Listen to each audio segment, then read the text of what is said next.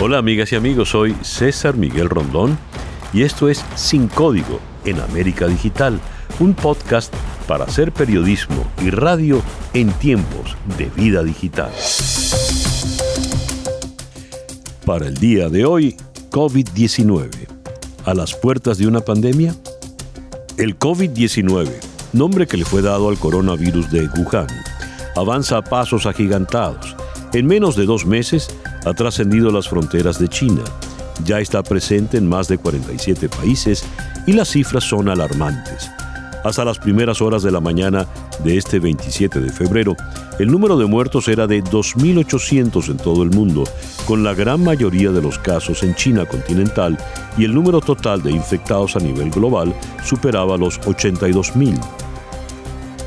El segundo país con más casos reportados es Corea del Sur, que ya superó más de 1.500 personas contagiadas.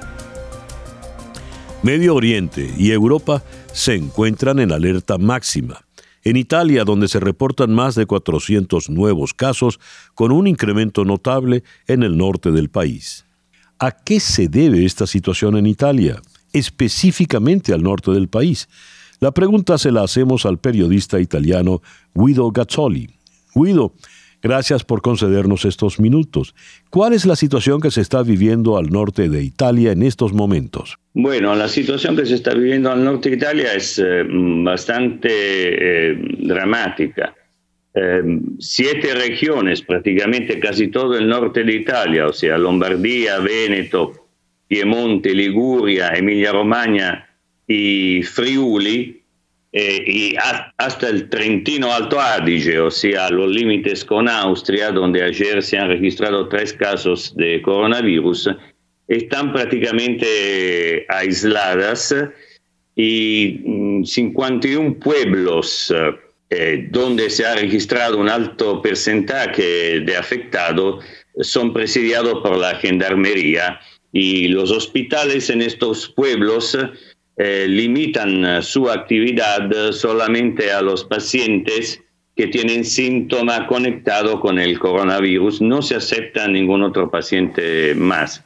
Y se está, mm, decimos así, bastante paulatinamente eh, tratando de solucionar el tema a través del aislamiento, suspendiendo todas las actividades culturales, y deportivas eh, y así se está intentando dar una respuesta eh, a esta invasión totalmente inesperada, este fenómeno totalmente inesperado, de lo cual empiezan a encontrarse explicaciones del por qué pasó en eh, Italia. Eso, eso precisamente le quería preguntar, ¿por qué en Italia y más puntualmente en el norte de Italia? ¿Qué ha ocurrido?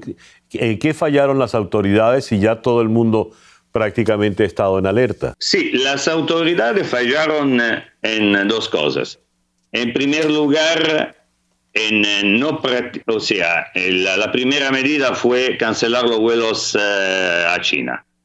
Pero al mismo tiempo no se han controlado los, los pasajeros que llegan de China y de Asia porque eh, claramente un chino puede entrar en Italia también, por ejemplo, vía Kiev o vía eh, otro vuelo.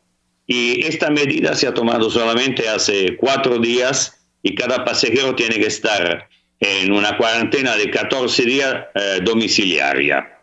Esto es el primer error. El segundo error ha sido cometido, digamos así, hace por lo menos un mes cuando un paciente entró en el hospital de Codoño, un pueblo que queda a unos 15 kilómetros desde la ciudad de Milano, con síntomas eh, tos, resfriado y con síntomas de una neumonía. Entonces fue puesto en, el hospital, pero no aislado. Y ah. se supone que este paciente cero, que tiene 38 años, sea responsable por lo menos de 45 contagios porque claramente al estar adentro de un hospital, estás adentro de una estructura mm. que eh, es como encender una vela de dinamita, entonces el efecto se propaga a una velocidad eh, mucho más rápida que si no fuera afuera de esa estructura.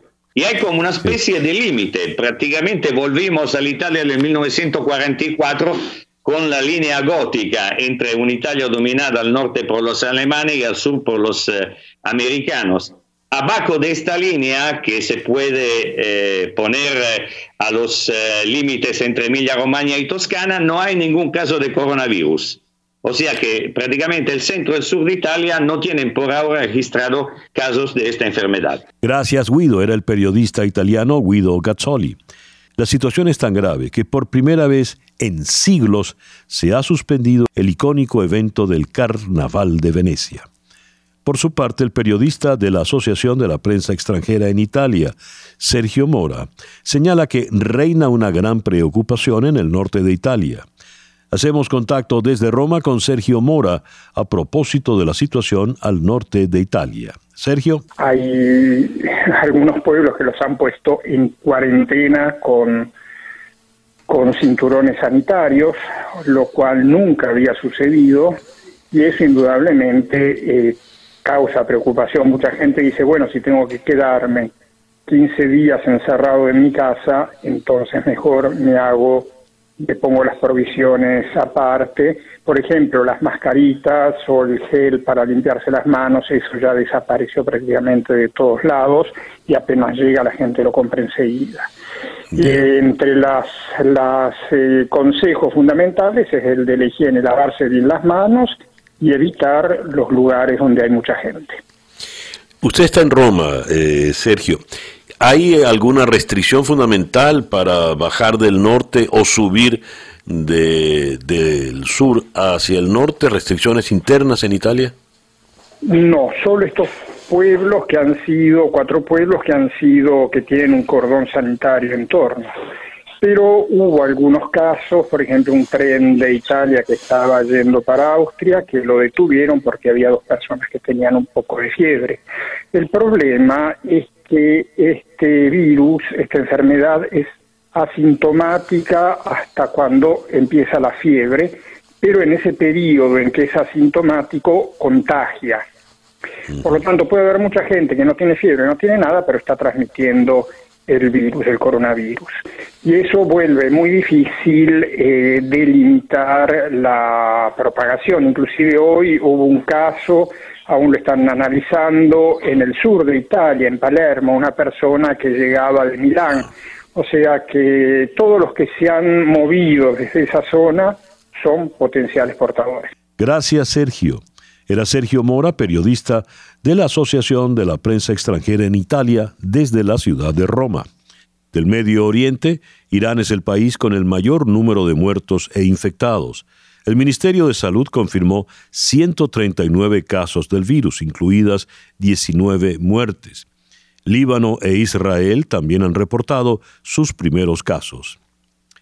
Brasil confirmó este miércoles 26 el primer caso de coronavirus en el país, que es a la vez el primer caso en América Latina. La epidemia fuera de China ha registrado un aumento importante en las últimas horas, colocando al COVID-19 en una fase muy próxima a la pandemia. Sin embargo, la Organización Mundial de la Salud, pese a haber declarado una emergencia de salud pública de preocupación internacional, cuando apenas se reportaban 100 casos fuera de China y 8 casos de transmisión de persona a persona, considera que aún no están dadas las condiciones de una pandemia pero aconseja prepararse para esta. Así lo señaló el director general de la Organización Mundial de la Salud, Tedros Adhanom Ghebreyesus.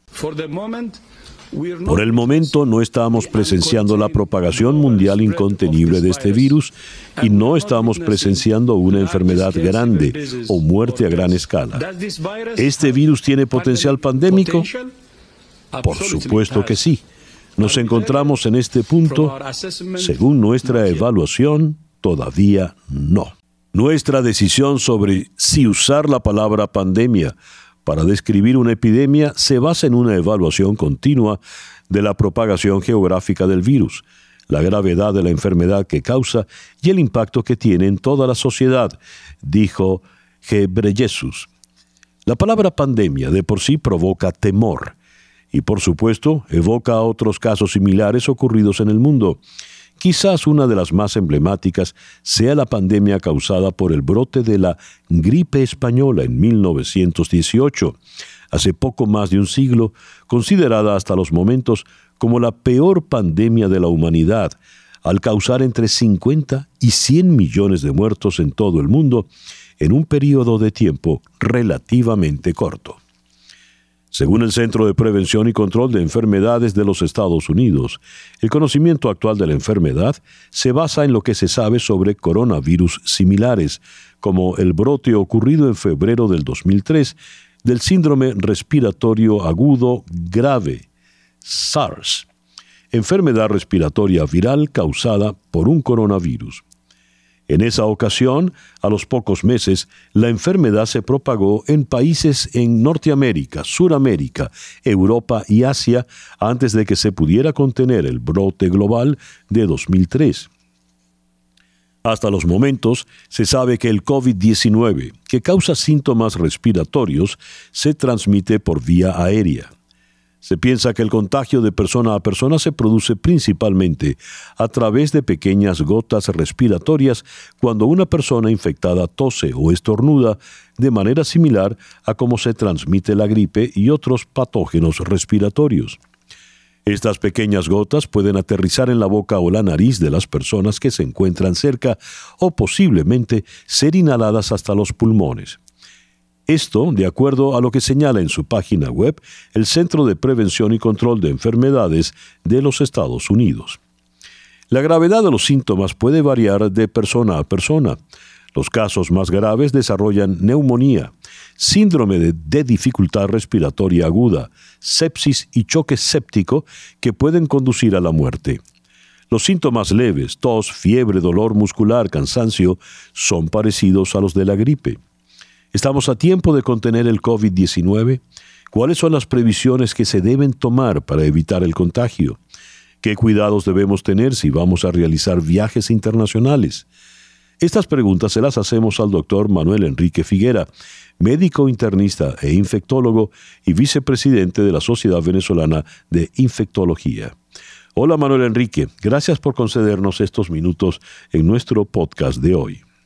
Gracias a ustedes. Mi primera pregunta, es imposible evitar el viaje. Pongamos, tengo que viajar a Roma, a Italia. ¿Qué previsiones debo tomar? Bueno, las, previsiones, primero, estar pendiente de lo que dicen las autoridades locales. En Estados Unidos la CDC dice distintos tipos de alerta para los viajeros de qué países no deberían ir. Hoy en día la alerta máxima está para China, en el cual recomiendan no viajar para China. Japón tiene una alerta grado 2 en el cual, bueno, evidentemente si tienen que viajar hay que tomar ciertas previsiones y el resto de, los países donde hay casos tienen una alerta grado 1. En Italia el problema está más hacia el norte del país y evidentemente si uno tiene que viajar las previsiones son las mismas que uno está diciendo para todos lados. Una es lavado frecuente de las manos o el uso de alcohol en gel evidentemente el virus, cuando cualquier tipo de virus respiratorio, ya sea la influencia, cualquier coronavirus o cualquier virus que provoca síntomas respiratorios tipo resfriado, ellos cuando las personas tosen en las manos, esas manos contaminadas, si tocan superficies, esas superficies se pueden contaminar adicionalmente y otras manos incautas, al tocar esas superficies, se pueden contaminar y eventualmente la persona con las manos contaminadas, si se toca la cara, los ojos, la boca, se mete algo de comida con las manos contaminadas, puede eventualmente contagiarse de la infección. Entonces, por eso la importancia del lavado de las manos. Adicionalmente, el evitar tocarse la, la cara, por lo que estábamos diciendo. Si las manos están contaminadas y uno se toca los ojos, la nariz, la boca, se pudiera contagiar.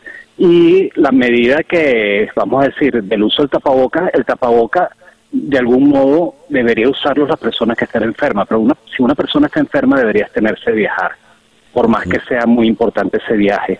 Definitivamente si tiene síntomas de tos, de gripe, y, supongamos que ni siquiera sea un coronavirus, sea una influenza o algún tipo de resfriado, no debería viajar porque va a pasar incomodidad. Va a pasar el riesgo de que en cualquiera de esos países lo detengan, lo pongan en aislamiento, incluso por más de 14 días, le hagan un montón de pruebas. Entonces, si está enfermo, absténgase de viajar para evitar también el contagio hacia otras personas, que, es lo importante. Eh, en, las informaciones que hemos recibido, el coronavirus, uno de sus detalles es que el el proceso de incubación es largo, de manera tal de que pasa un buen tiempo siendo una enfermedad asintomática. Pero ¿qué ocurre si le estalla a uno esto ya fuera de, su, de su ciudad, de su país? Bueno, evidentemente el periodo de incubación se ha establecido alrededor de, de 2 a 12 días, menos de 14 días, con una media de 5 días. Entonces, el problema es que uno puede por ejemplo, lo que ha pasado en muchos países, el primer caso en Estados Unidos que se reportó el 21 fue una persona que venía de Wuhan y al ver las noticias manifestó los síntomas en el sitio donde vivía, que en Estados Unidos. Si uno está en otro sitio, el problema es que probablemente las autoridades te detengan en aislamiento y hagan los estudios pertinentes. Y si sale positivo, es lo que está sucediendo en algunos países, que nadie va a querer que, lamentablemente, probablemente te tengas que quedar en ese país, tomen las medidas de de aislamiento a la persona, pero no van a querer repatriarte. De hecho, parte del miedo que tienen en distintos países es que no quieren que repatrien sus nacionales que están, por ejemplo, en China. Entonces, eh, en Ucrania pasó algo insólito en el sentido que hubo hasta protestas de la comunidad violentas incluso que no querían que las personas las repatriaran y, estaban negativas. Entonces, imagínense si tuviéramos una persona positiva, que fue lo que pasó en el Diamond Princess, este crucero que quedó parado allá en Japón, y repatriaron 400 personas a Estados Unidos, 14 de ellas positivas. Bueno, en Estados Unidos que es tan grande y tienen toda una logística, por supuesto que no genera la angustia, pero países más pequeños, por ejemplo pasó en Chile, repatriaron a, a una chilena y no estaba infectada y eso generó mucha alarma. Entonces, el, el, punto quizás de tranquilidad, en general la, la infección, por supuesto, causa cierta alerta porque es algo nuevo, algo que no tiene tratamiento, no tiene vacuna, pero si nos ponemos a ver desde el punto de vista de incidencia, que es la cantidad de casos que ocurre por cada uno de los habitantes, es muy baja. Si nos concentramos en Wuhan, aproximadamente de cada 100.000 habitantes unos 100 se enferman, pero si ponemos esa misma proporción en China, realmente es menos de 10 personas enfermas por cada 100.000 habitantes. Eso es relativamente baja, al igual que la mortalidad si consideramos toda la población. Pero el, el, problema es que como es algo nuevo no se sabe la dimensión de lo que pueda ocurrir. Lo que sí se sabe hoy en día que el 80% de las personas que lo sufren eh, tienen una infección muy leve, eh, que puede ser poco sintomática, como cualquier resfriado que dura unos días y te recupera. El problema es que un 14% de las personas pueden tener una infección más severa y un 5% incluso puede requerir terapia intensiva. Entonces, lo que preocupa es que si esta infección se disemina mundialmente, por supuesto que va a haber muchos casos severos, los cuales no todos los países van a tener la capacidad de manejarlo y, por eso es que parte del miedo que ocurre es el punto de vista de impacto económico, lo cual ya está ocurriendo en China, en la bolsa americana, en la bolsa del mundo, en las distintas bolsas del mundo, y, el hecho de que la gente no puede ir a su trabajo, que no puede ir a, las clases, entonces pudiera parecer que algunas medidas son sobredimensionadas, pero el punto es que no se conoce realmente el impacto de esto a futuro y por eso decir si es sobredimensionada o no es difícil establecerlo. Lo importante es si uno va a viajar, tome las precauciones del caso. Use tapaboca preferiblemente para evitar, pero hay que tener en cuenta que el tapaboca tampoco lo protege a uno como si fuera una barrera más. Eh, es importante lo de la higiene de las manos, evitarse tocar las manos. E incluso si uno está enfermo, lo que hemos dicho es tenerse viajar y evitar las grandes aglomeraciones de personas. De hecho, lo, las misas, las iglesias están cerrando, en, Corea del Sur cerraron hace tiempo, en otros países han evitado las congregaciones de muchas personas, los conciertos, precisamente por eso, para evitar que haya mucha gente aglomerada en un mismo espacio. Entonces, el otro aspecto es tener cierta distancia de las personas, uno o dos metros puede ser una, una distancia prudencial en general, pero si uno está en un vuelo, uno tiene una persona al lado, entonces, por supuesto que esto puede preocuparnos. Por supuesto, además respirando el mismo aire en el avión, ¿no? Sí, los aviones tienen sus filtros y tienen sus mecanismos, pero es muy distinto. Si no tiene sentado alguien al lado y te tose casi que al lado, wow, es difícil no contagiarse si la persona está enferma. Entonces, por eso, el punto más importante son los controles en los aeropuertos y sobre todo las personas sintomáticas, las personas que tengan fiebre, o tengan tos o tengan algún síntoma. En ese sentido, por eso cae la conciencia de los viajeros de que si están enfermos, independientemente que no sea esto, no viajen, porque van a pasar probablemente un mal rato. Manuel Enrique, muchas gracias pues por atendernos en la mañana de hoy. Seguro, siempre a la orden, un placer. El doctor Manuel Enrique Figuera es médico internista e infectólogo, vicepresidente de la Sociedad Venezolana de Infectología. La Organización Mundial de la Salud, OMS, orienta sus esfuerzos a contener el COVID-19 en su epicentro antes de que arraigue en otras regiones. Sin embargo, el director general de la OMS insta a los países a prepararse ante una posible pandemia y ha solicitado apoyo financiero para tal fin. Los pronósticos son inciertos ante lo que pueda suceder de darse una pandemia. Por lo pronto, la precaución y la responsabilidad individual son los únicos antídotos posibles contra este poderoso virus.